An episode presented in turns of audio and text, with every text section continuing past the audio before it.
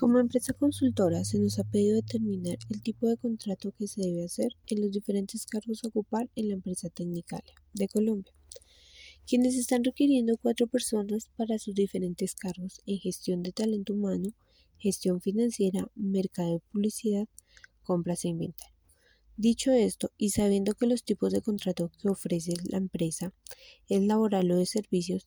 en este momento, las tres personas que ocupen los cargos en gestión financiera, gestión del talento humano y compras e inventario tendrán un contrato laboral a término fijo, con una posible prórroga de acuerdo a su desempeño en el cargo. Se requiere un contrato laboral debido a la necesidad de permanencia en el sitio de trabajo, cumplimiento de horario laboral, asignación salarial fija y seguimiento de órdenes de sus superiores mientras que la persona que ocupe el cargo de mercado de publicidad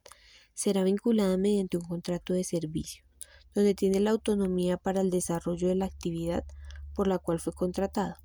bajo prudente responsabilidad sin llegar a afectar la integridad de la empresa, entregando un producto final sin permanencia continua dentro del sitio de trabajo ni cumplimiento de horarios de trabajo establecidos asignando así un valor global a su trabajo que será cancelado en diferentes periodos de tiempo o de acuerdo al avance en su entrega final. Determinamos que se deben celebrar tres contratos laborales a término fijo y un contrato de prestación de servicios.